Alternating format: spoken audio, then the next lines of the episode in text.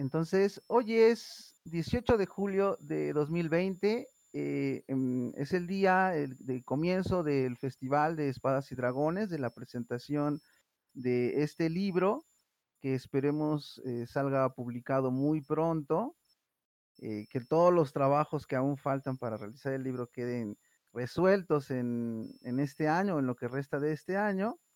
Y bueno, yo soy Luis Alberto López Guerra, este, autor del libro.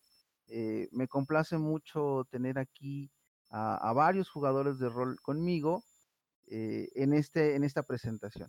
Bueno, sin, sin más que comentar rápidamente, eh, presento a Jazmín Quintero, una rolera muy conocida en el ámbito mexicano, muy amable, que, que, ha decidido participar con nosotros en esta presentación.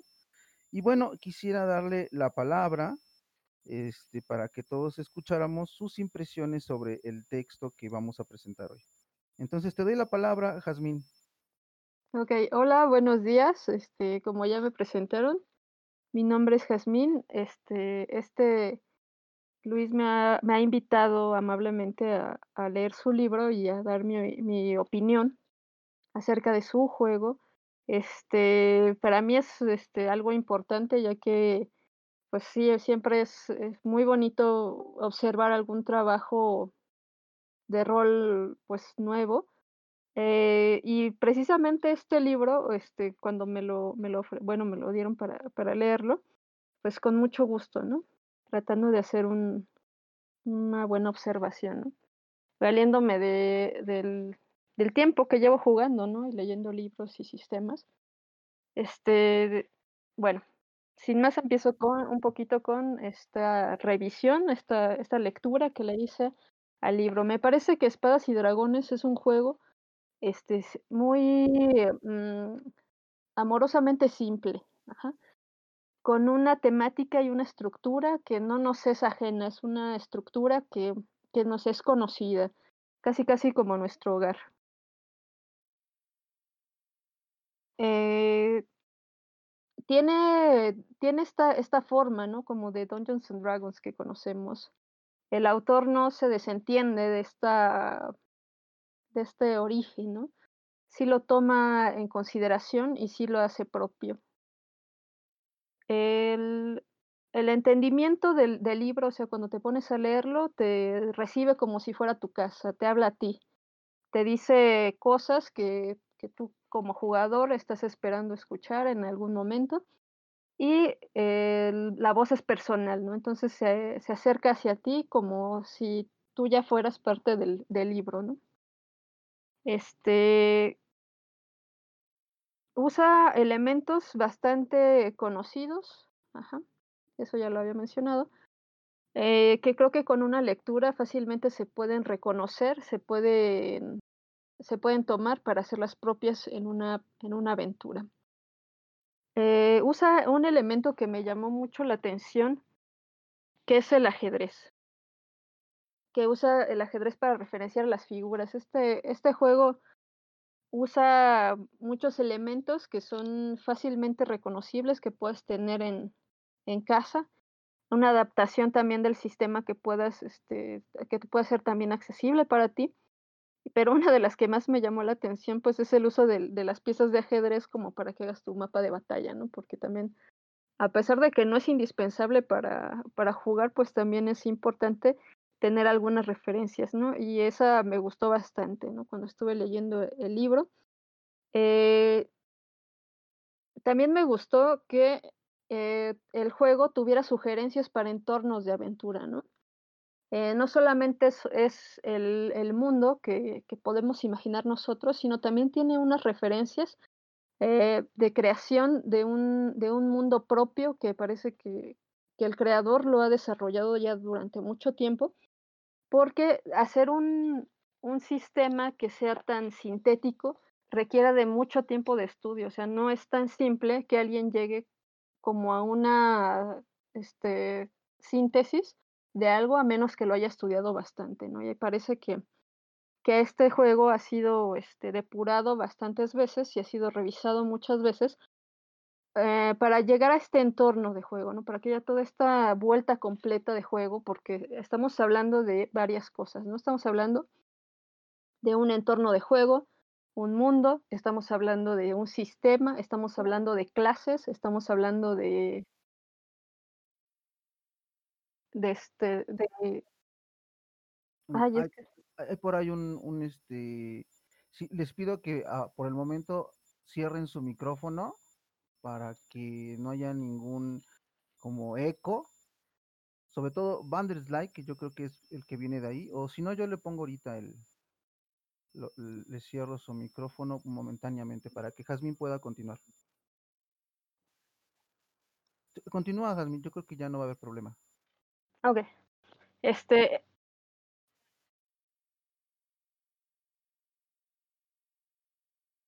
Sí, ya. Es que, es que sí me, me, me, dio, me, interrumpió un poquito. Pero hablaba de estas tres cosas, ¿no? De, del, del, entorno que hay, o sea, del, del, desarrollo del mundo. Hablaba sobre el desarrollo del sistema, que, tam, que no es este, para nada algo simple, es bastante complejo hacer que un juego tenga un balance, ¿no? Es, es complicado. Y este, llegar a ese balance, pues depende de mucha prueba y error, ¿no? Mucha prueba y error. Y creo que en el sentido que, que, lo estaba leyendo sobre todo en la cuestión de las, de las clases y del de uso de, del sistema en cuanto a las clases está, está bien, bien balanceado y hay bastantes ventajas que, que en otros juegos podría haber que, que, no es tanto, ¿no? Por ejemplo, eh, estaba jugando con un, con un este, con alguien que usa magia y el uso de la magia que es más es más este, sintético que en otros sistemas, ¿no? Y me pareció bastante agradable encontrar esa cara, esa cara este, amable hacia un usuario, ¿no?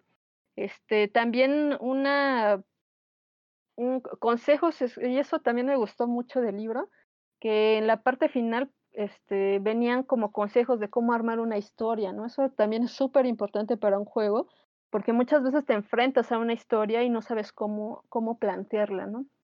Eh, la historia del, del, juego de rol, o sea, yo siempre he pensado que no es lo mismo hacer una historia escrita que hacer una historia para un juego de rol, ¿no? Son cosas diferentes. A pesar de que es una narrativa y le llamamos narrativa, siento que no, de, no debería llamarse este, una narrativa así nada más, ¿no? Es una narrativa especial para un juego de rol porque sí tiene una estructura.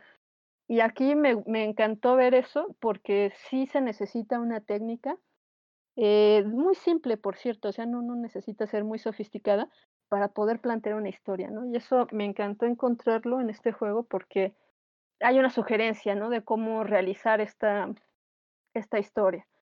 El, creo que es un esfuerzo bastante, se nota en el momento de estar leyendo el, el, este, el libro, que hay todos estos detalles cuidados, ¿no? Se nota que hay un proceso de creación bastante fuerte y eh, bueno, es, eso es lo que tengo que decir de momento de, del juego y pues te agradezco mucho Luis que me hayas dado la oportunidad de, de leerlo y un poquito hablar a grosso modo porque no me metí en, en detalles, pero sí, es, es más o menos el, la idea que tengo.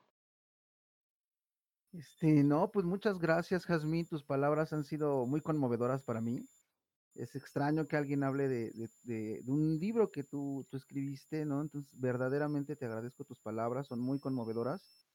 Y, y, y bueno, eh, más allá de, pues de mis sentimientos, de mi corazoncito, que es muy importante para mí, eh, pues qué, qué, bueno que hayas visto en este juego, pues un, un juego jugable, ¿no? Que es lo, lo, más importante, ¿no? Y pues este aspecto, ¿no? De que trato de dirigirme al, al lector, ¿no? Hay varios momentos, pues el primero yo creo que es el prólogo donde me dirijo a, a todos. Bueno, yo quisiera decir unas breves palabras sobre, sobre el libro. Estas, eh, eh, a mí, bueno, eh, me parece curioso cómo, cómo se realiza una presentación de un libro, porque para, para el autor, pues el libro es, su libro es un texto, pues, de sobra conocido, ¿no? Pero, pero el punto es eh, arrojarse al otro, arrojarse al lector, arrojarse al, posible jugador que en algún momento puede llegar. Y, creo que eso es lo que estamos haciendo hoy, ¿no? Tal vez eh, no por primera vez, o, tal vez sí por primera vez, eso es una extraña ambigüedad, pero yo quisiera comentar un poco mi experiencia personal de, de este último mes o, dos meses que planteé este festival, que planteé esta presentación. Pues bueno, yo lo primero que quiero hacer, que no, no sé por qué me vino a la mente, pues es agradecer, ¿no? Agradecerles a, los jugadores que, que, se acercaron, este, a Jazmín, a Joel, a Like, a Josafat, que, que son poquitos, ¿no? Pero, pero yo juego rol con poquita gente, ¿no? O sea, mi manera de jugar rol es una manera íntima de jugar rol, ¿no? Eh, me, eh, me, gusta poder dedicarle tiempo a mis jugadores, me gusta poder eh, entusiasmarme con mis jugadores, pensar que ellos son no solo los héroes del de, mundo en el que yo juego, sino mis propios héroes, ¿no? O sea, yo pues he sido máster muchísimas más veces de las que he sido jugador, entonces tal vez en ese proceso he aprendido un poquito a decir, bueno, a, resignarme y decir, bueno, no soy yo el que va a jugar las historias, sino van a ser ellos y ellos van a ser mis héroes, ¿no? Mis, mis héroes personales. Entonces, primero es ese, ese agradecimiento, también agradezco a Aurelio López, un amigo que yo tengo desde hace muchos años, que ha sido un cómplice con, conmigo en, en muchos de mis sueños ha sido cómplice y me ha apoyado. En esta ocasión mmm, decidió apoyarme nuevamente. Él es el portadista de, la, del libro, la, la portada de, del dragón eh, violáceo, morado, eh, con la chica que tiene una espada, una chica fuerte, una guerrera poderosa, ¿no? Que está luchando contra ese dragón, ¿no? Entonces, eh, y bueno, hizo, hizo un, unos dibujos para espadas y dragones y le agradezco. También agradezco a mi amigo, este, a mi amigo y mi, mi máster y un, uno de mis jugadores, ¿no? un amigo también cómplice de muchos años, a Francisco Lugo, también le agradezco a él que también aceptó esta, esta, esta más reciente complicidad conmigo de, de, jugarlo, jugar el juego, porque pues si, he probado el juego, una de esas personas que lo ha jugado pues ha sido él desde hace muchos años y que también, bueno, pues decidió este, contribuir con su arte a, a Espadas y Dragones. Entonces, este último proceso de creación del libro de, o de edición del libro que espero que termine este, este año. Este proceso pues es el, es el de la ilustración, ¿no? O sea, el libro está completamente escrito y ahora falta ilustrarlo, ¿no? Volverlo un, un objeto artístico, un objeto, una cosa bella, para que los jugadores no solamente se recreen con la escritura, sino que también tengan elementos pictóricos y gráficos para que puedan entusiasmarse, inspirarse. Yo quisiera ahorita que dije esta palabra señalar, es, eh, hay un capítulo que yo he recordado esta semana, ¿no? Que es el de la inspiración, ¿no? Creo que todo, todo lo que hacemos, los, el juego de rol, eh, nuestras historias, todo viene de los sueños, ¿no? Y, y, viene de nuestra propia capacidad de inspirarnos, ¿no? Entonces yo sí quisiera que este libro fuera una inspiración o, o, a lo mejor que no sea esa inspiración, pero sí me gustaría que, que la gente que lo toque se inspire, ¿no?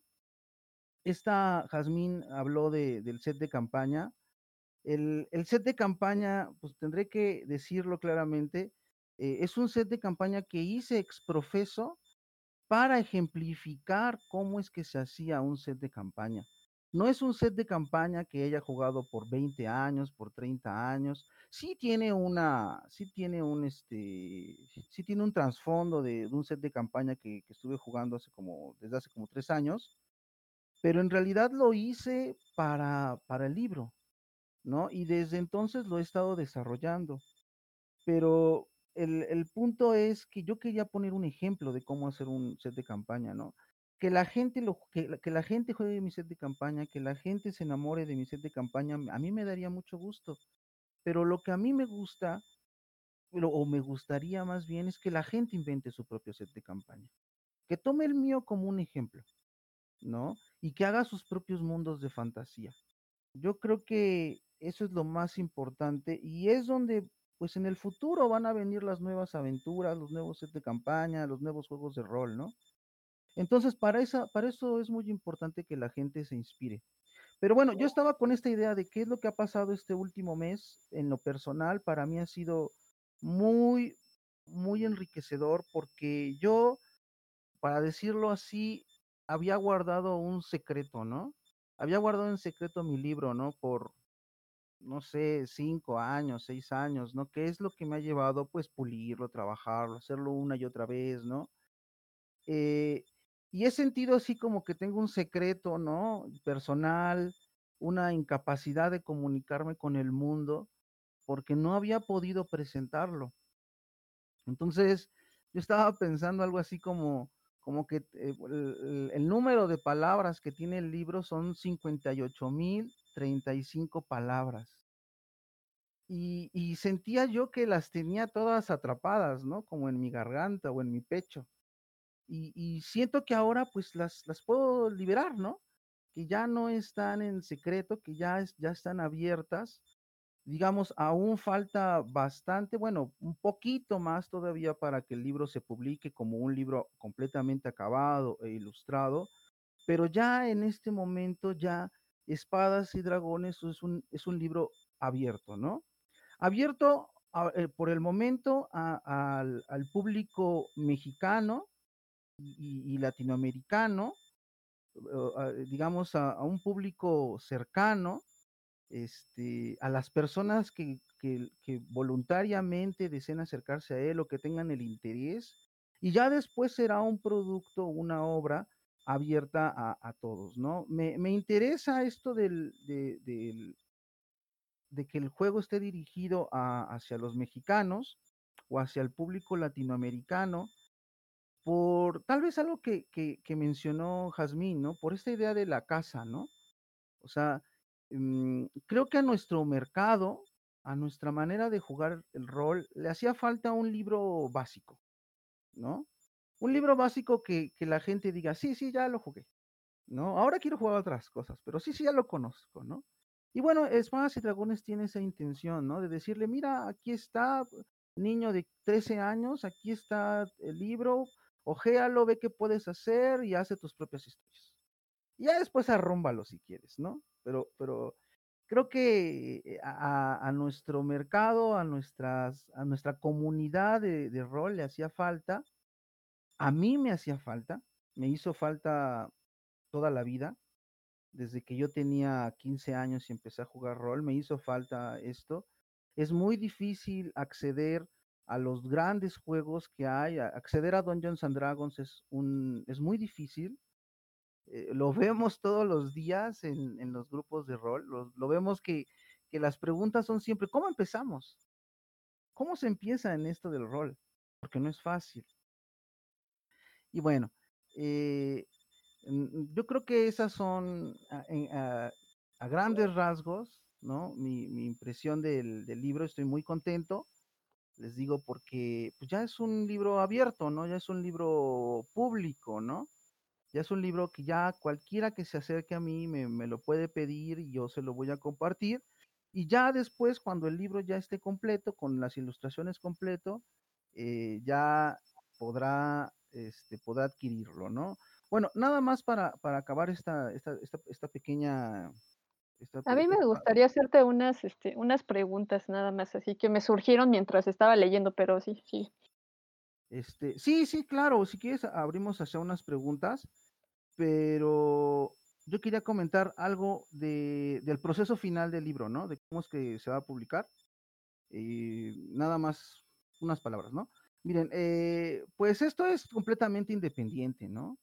Entonces, eh, completamente independiente es que el autor lo, lo, tiene que hacer todo, casi, casi.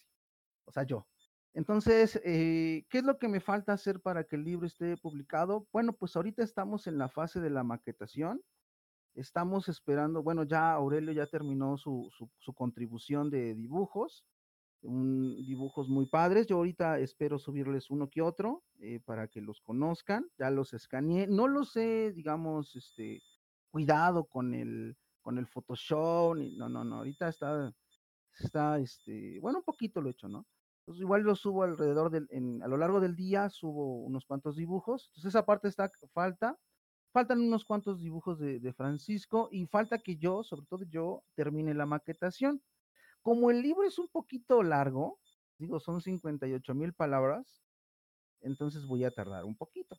Pero yo espero que, que, poco a poco, a lo largo de, lo que queda de este año, este, esté ya completamente acabado y espero eh, compartirlo o, este, o tenerlo a disposición en estas páginas de rol, esta página de eh, RPG o, como sea que, se diga, o, en alguna página parecida, como creo que hay una página de que se llama Lulu RPG o algo así, ¿no?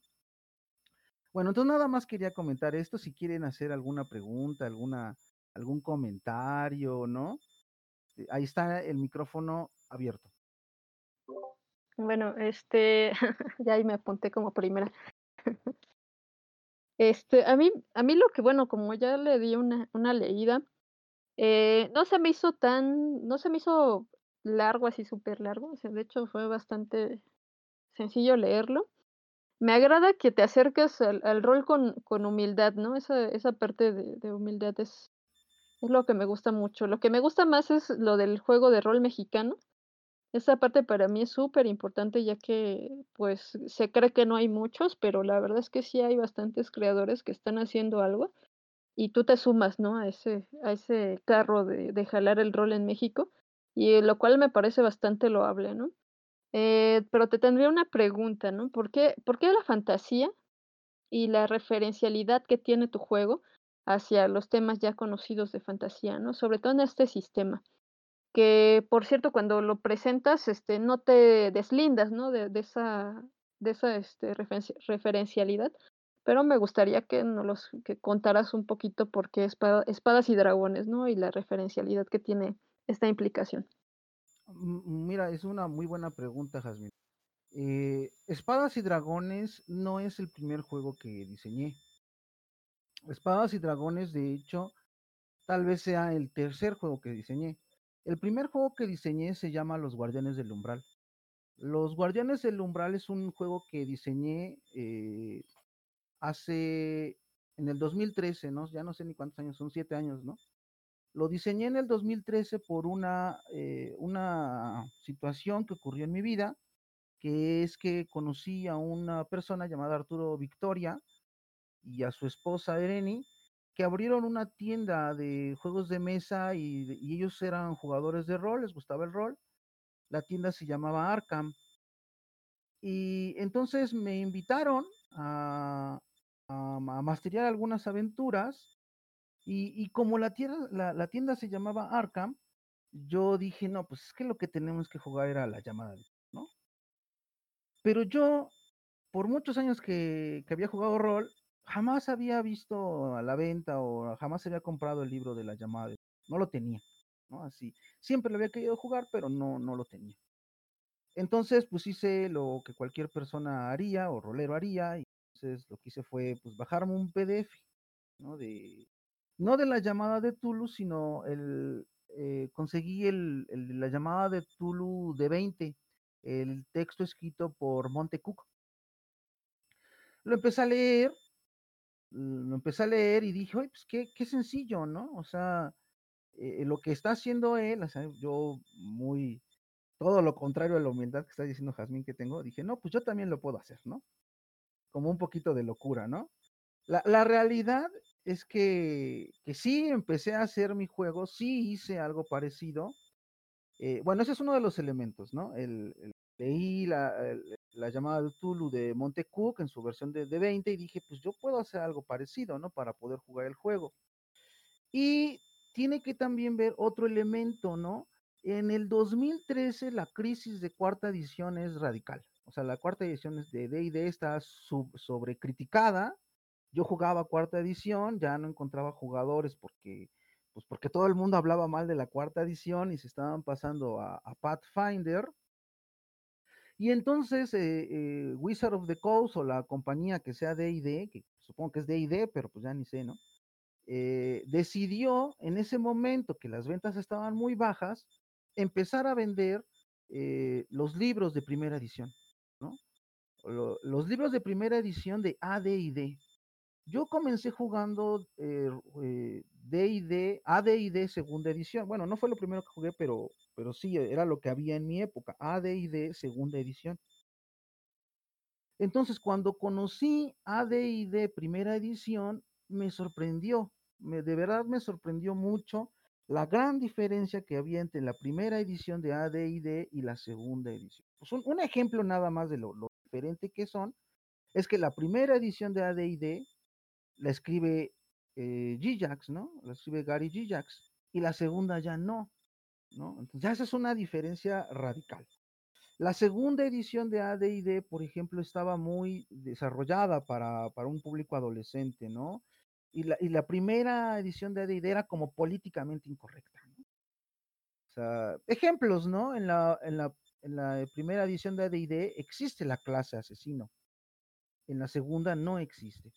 Entonces, todos estos detalles a mí me mostraron poco, me mostraron otra forma de jugar rol. Así que lo que yo decidí es, ya que no, ya no podía jugar los, los juegos más recientes, me, me, decidí como entrar en este asunto de la old school, de la OSR, y empaparme por completo, me empapé de, leí la, la primera edición, la, la D&D, ¿no? Los libritos blancos, leí este, leí todo lo que había de, esa edición, traté de adquirir los libros, todavía no estaban todos los libros de esas ediciones en PDF, ya después este, pude adquirir, por ejemplo, la Dungeon Master Guide, etcétera, ¿no? Entonces, cuando yo hago los guardianes del umbral, tengo es, toda esta influencia, ¿no? Del, del rol antiguo, de este, de la primera versión de D&D, básica, de la, de la primera, de la primera versión avanzada de D&D, de la llamada de Tulu, y entonces empiezo a hacer mi juego, ¿no? veo que es muy completo, muy difícil hacer todo el juego, entonces decido cortarlo en, a nivel 3 y empiezo a, jugar los Guardianes del Umbral, empiezo a jugar historias de la llamada de Tulu, pero hago, pero mi juego, además de llamarse los Guardianes del Umbral, se llama Sistema para jugar rol al aire libre y en mesa, ¿no? Porque yo también vengo de jugar LARP, ¿no? De hecho, yo era muy larpero. Entonces, eh, dije, mis reglas van a servir para jugar en mesa y para jugar LARP. ¿no? De hecho, la, la, distancia que yo utilizo en el juego, mido la distancia en metros y la mido en metros pues para que también se pueda jugar en LARP, ¿no? Un metro son un paso, dos pasos, ¿no? En términos prácticos en un, en un LARP, ¿no? Entonces, pues decido yo desarrollar mi, mi idea de, de, los guardianes del umbral, este sistema, y este sistema, eh, pues ya no me volvió a plantear hacer un sistema después, ¿eh? Eh, sirve para jugar juegos en la época presente, en la época medieval y en el futuro. O sea, es un juego que muy ambicioso que lo, abarcaría todo, ¿no? Y bueno, el juego ahí está, incluso hice una segunda edición de, de, ese mismo juego, pero bueno, no, ya no conseguí jugadores, así que pues ahí se quedó. Pero de, de, decido hacer, a partir de ese juego, decido hacer varias cosas, ¿no? Lo primero que hago es Fatalidad, que es una versión del juego para jugarse en, este, en el mundo griego. Eh, hoy en la tarde vamos a jugar Fatalidad a las 3 de la tarde. Eh, y después decido hacer espadas y dragones. Es decir, a tomar los elementos de los guardianes del humor que me permiten jugar una historia medieval y desarrollarlos de manera pues más puntual, ¿no? Para esto viene pues un sueño que tuve, ¿no? Tuve un sueño en el que soñé un dragón y soñé una espada, soñé un dragón que estaba enroscado en esta espada y decido pues ponerle a, mi juego ese, ese nombre, ¿no? Eh, Tal vez por, bueno, ahí entra también el proceso de quinta edición que se estaba haciendo. Yo fui máster de esos que estaban eh, probando el juego, pero a final de cuentas, quinta edición a mí no me gustó. No me gustó porque no me recordaba tanto esos juegos de nivel básico, ¿no? Entonces decido que, pues porque en general los jugadores de rol son un poco conservadores y no desean jugar otra cosa más que medievales. A mí me encanta el, rol medieval, me encanta. Este, en todas sus posibles variantes, medieval oriental, medieval este, árabe, medieval prehispánico, medieval todas me gustan. Y entonces decido que, pues, que lo que yo voy a hacer es, pues, una decisión importante en mi vida es, pues, dejar de jugar D&D, dejar de jugar quinta edición y enfocarme en espadas y dragones. Eso fue alrededor del 2014 que hice las primeras reglas de, espadas y dragones y las primeras aventuras. Y bueno, a partir de entonces, espadas y dragones cobró muchísima más fuerza e importancia, ¿no? En realidad lo que hago con espadas y dragones, ya para acabar la respuesta que, le tengo que dar a Jazmín, es este, eh, espadas y dragones es un sistema.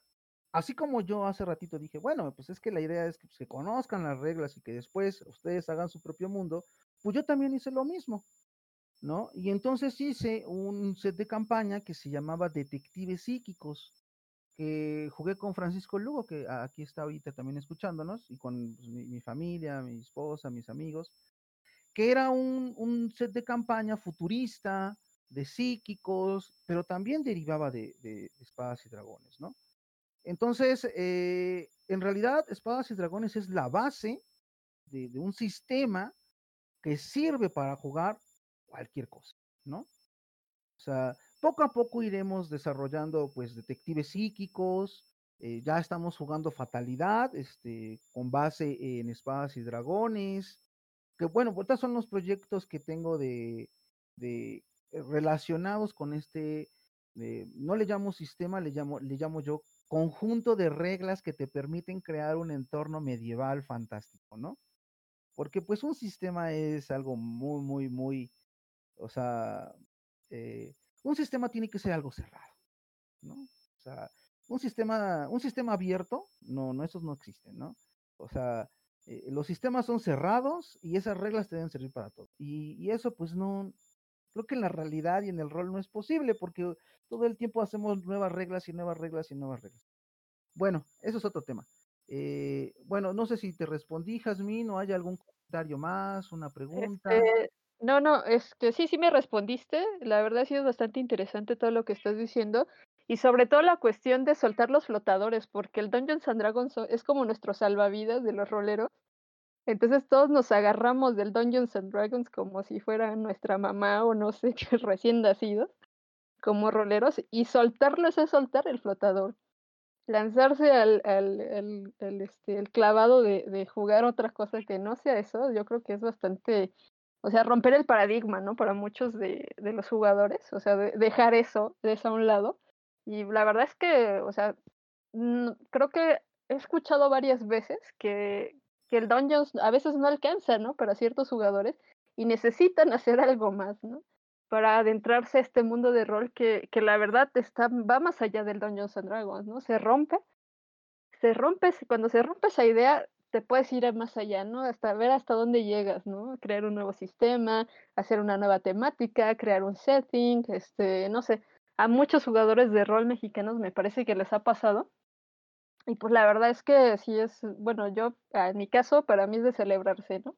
El romper un poquito con, con esos flotadores que nos hacen como andar por ahí.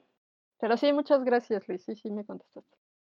Sí, es un flotador. Fíjate que, que yo tengo una sensación de que, y, la tenía cuando ya tenía yo era un adolescente, de que, de que me costaba mucho trabajo acceder a Dungeons and Dragons. O sea, yo sé que para muchos ha de, ser como la base, ¿no? Pero, mm, por decirlo así, por usar una palabrota, ¿no? Realmente conocemos el espíritu del juego, como, como yo guió, ¿no? El espíritu, el corazón de las cartas, ¿no? O sea, realmente conocemos el corazón de, del juego. Yo una vez hice una traducción de un texto de, de, de, Gary Gajax de cómo es que se le ocurrió hacer Dungeons and Dragons, ¿no? Y las miniaturas y Tiamat, ¿no? Y, y yo me acuerdo, bueno, lo, lo estaba recordando esta semana, ¿no? Que, que fue al cuarto de su hija, porque tiene una hija, le robó una muñeca le quitó el pelo a la muñeca y con ese pelo le puso pelo a un monstruo que tenía ahí, ¿no? Y, y, y, y o sea, sí, o sea, yo estoy de acuerdo. Mm, hay que ir más allá de Dungeons and Dragons, hay que ir más allá de los juegos que conocemos, pero, pero en el primer lugar, sí, sí entendemos lo que, lo que Dungeons and Dragons es, o sea, lo, lo, lo que implica. O sea, estamos creo que luego muy equivocados en nuestra idea de, Dungeons and Dragons cuando decimos, es que se trata de comprar 10 libros y acceder al mundo de Dungeons Dragons y tener la última novela de los reinos olvidados y eh, eh, eso es parte del juego, pero yo no creo que sea el espíritu del juego. Yo creo que el espíritu del juego es, eh, es, este, es esta idea de, del personaje. Un personaje de nivel 1 equivale a un dado. ¿Qué, qué significa eso, no?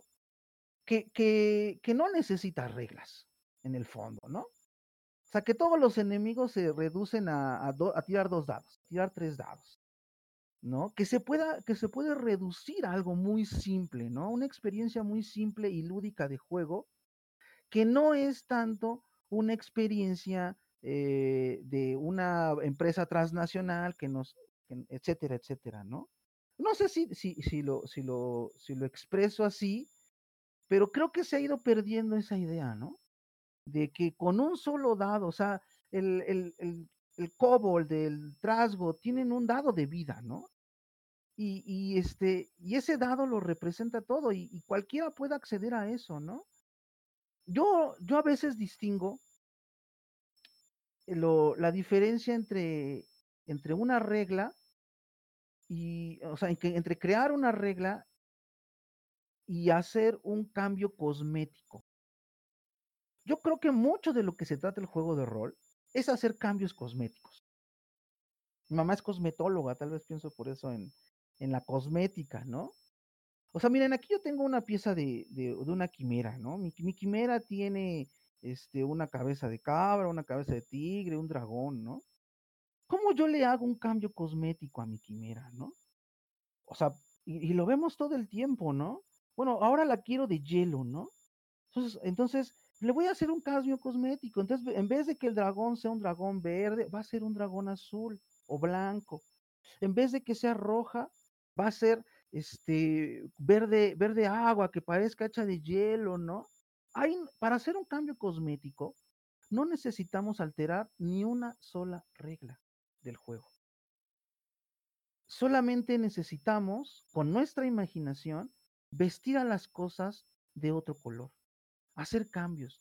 Yo creo que esa es la esencia del juego, ¿no? O sea, no, lo, o sea, las reglas están ahí pues porque somos jugadores, que nos, gusta la objetividad, ese, ese, ese mínimo de objetividad es muy importante para no estar haciendo lo que sea, ¿no? Sino para tener pues un conjunto de, un acuerdo, un entendimiento de cómo superar dificultades, retos, etcétera, ¿no?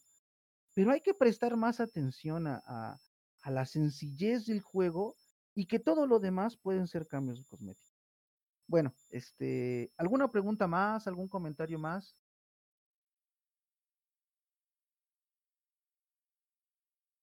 Pues parece que no. Bueno, pues entonces, este, pues agradezco a, a, Jazmín. No, este, muchas gracias por la invitación, ¿eh? la verdad, gracias por la confianza de, de, dejarme leer tu libro y de dejarme decir unas palabras ahorita.